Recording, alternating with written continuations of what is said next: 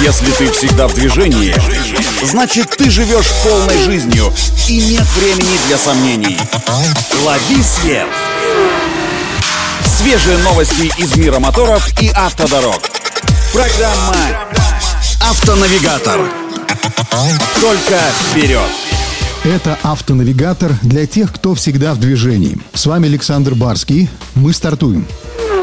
Стало известно, что российский автоконцерн «АвтоВАЗ» планирует выпустить новое семейство автомобилей Б-класса, ориентированное на молодежь. Его производство должно начаться в конце 2024 года. Ожидается, что в новое семейство войдут три автомобиля – седан, универсал и универсал Кросс с увеличенным клиренсом. Сейчас модель условно называется «Новой Гранта», но на деле это будет более современная и яркая модель, которая вызовет интерес у молодежи. И, кстати, по доступной цене. До того, как выпустить новый новое семейство в серию весной следующего года, АвтоВАЗ планирует возобновить производство «Лада Веста», а осенью 2023-го вернуть на конвейер бензиновый «Лада Ларк». Кроме того, в 2025 году на конвейер должен встать и высоколокализованный переднеприводный кроссовер на базе «Веста», который станет одноклассником Hyundai Creta и Renault Captur.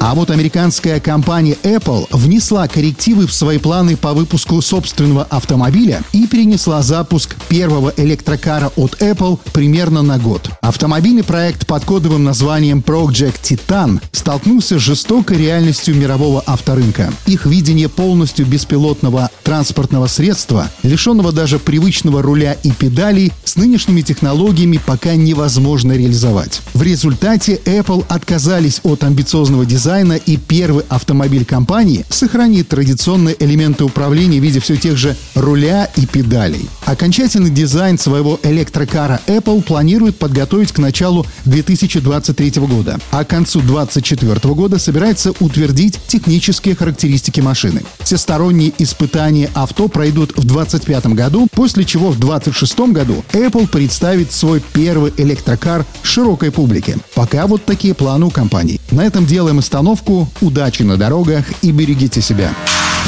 Программа «Автонавигатор».